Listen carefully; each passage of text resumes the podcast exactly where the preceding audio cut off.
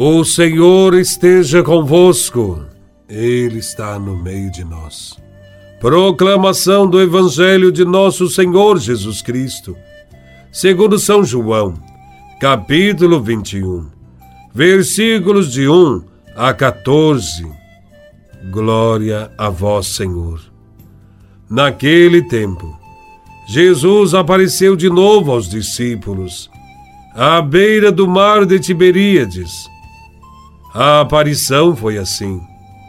Estavam juntos Simão Pedro, Tomé, chamado Dídimo, Natanael de Caná da Galileia, os filhos de Zebedeu e outros dois discípulos de Jesus.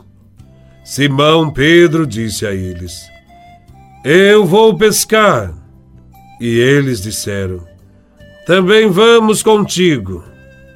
Saíram e entraram na barca, mas não pescaram nada naquela noite. Já tinha amanhecido e Jesus estava de pé na margem, mas os discípulos não sabiam que era Jesus. Então Jesus disse: Moços, tendes alguma coisa para comer? Responderam: Não. Jesus disse-lhes: Lançai a rede à direita da barca e achareis. Lançaram, pois, a rede e não conseguiam puxá-la para fora, por causa da quantidade de peixes. Então o discípulo, a quem Jesus amava, disse a Pedro: É o Senhor! Simão Pedro, ouvindo dizer que era o Senhor, vestiu sua roupa pois estava nu, e atirou-se ao mar. Os outros discípulos vieram com a barca, arrastando a rede com os peixes.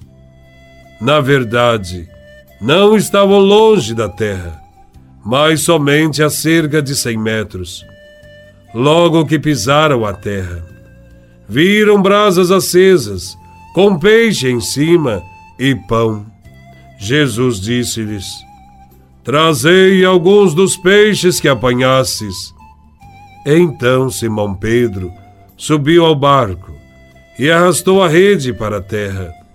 Estava cheia de cento e cinquenta e três grandes peixes. E apesar de tantos peixes, a rede não se rompeu. Jesus disse-lhes: Vinde comer. Nenhum dos discípulos se atrevia a perguntar quem era ele, pois sabiam que era o Senhor. Jesus aproximou-se, tomou o pão e distribuiu-o por eles, e fez a mesma coisa com os peixes. Esta foi a terceira vez que Jesus, ressuscitado dos mortos, apareceu aos discípulos. Palavra da salvação. Glória a vós, Senhor. Desde o começo, quando Jesus chamou os discípulos, Jesus havia dito a eles que se tornariam pescadores de homens. Sua missão seria a de enfrentar as adversidades da sociedade e pescar homens, tirando-os de todas as situações que o impedem de serem livres e de amar. Os apóstolos tinham permanecido na companhia de Jesus durante três anos. Tinham-no visto, ouvido, tocado. Depois, tudo acabou. Certo dia, desapareceu da vista deles. Mas terá sumido mesmo? Não. Apenas mudou a sua forma de estar presente. Mas não é fácil para eles terem certeza de que Jesus ressuscitado está no meio deles e entender que está ainda mais perto do que antes. O Evangelho de hoje indica que Jesus, após a ressurreição, não abandonou seus discípulos nos perigos e dificuldades do mundo. Estes, durante a noite inteira, trabalharam, deram tudo de si, mas não conseguiram nada. Por quê? Pelo mesmo motivo pelo qual, tantas as vezes, os nossos esforços são inúteis. não são vivificados pela palavra de Jesus. No Evangelho, Jesus ressuscitado está à margem.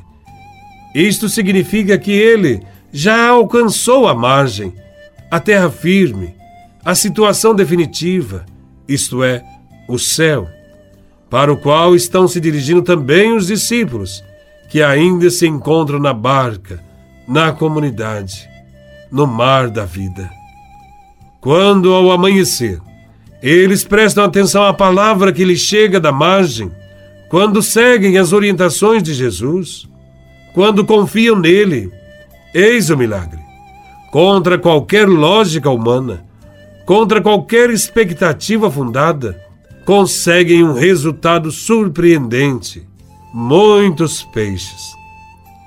Nós também devemos conseguir entender que Jesus, embora estando na margem, isto é, na glória do Pai, está sempre conosco, todos os dias, até o fim dos tempos.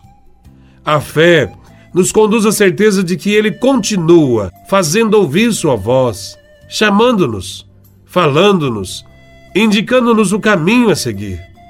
Após a pesca milagrosa, que é um símbolo da adesão das pessoas ao Evangelho, Jesus aguarda os discípulos na terra firme, isto é, no céu. Tem consigo o peixe, fruto do trabalho exercido por ele neste mundo, fruto daqueles que acreditaram na sua palavra. Os sete apóstolos representam a comunidade cristã, que é solicitada a apresentar o peixe, o fruto do seu trabalho evangelizador. O pão, por sua vez, é sempre oferecido gratuitamente por Jesus. Não é ofertado pelos homens. É a Eucaristia. É o pão que Jesus ressuscitado parte e quer que todos os irmãos condividam até a plena realização no céu. Que cada um de nós, diante desse Evangelho, possa refletir. Não tenhamos medo ouçamos a voz de Cristo, até o dia em que nos encontraremos em terra firme. Louvado seja nosso Senhor Jesus Cristo, para sempre seja louvado.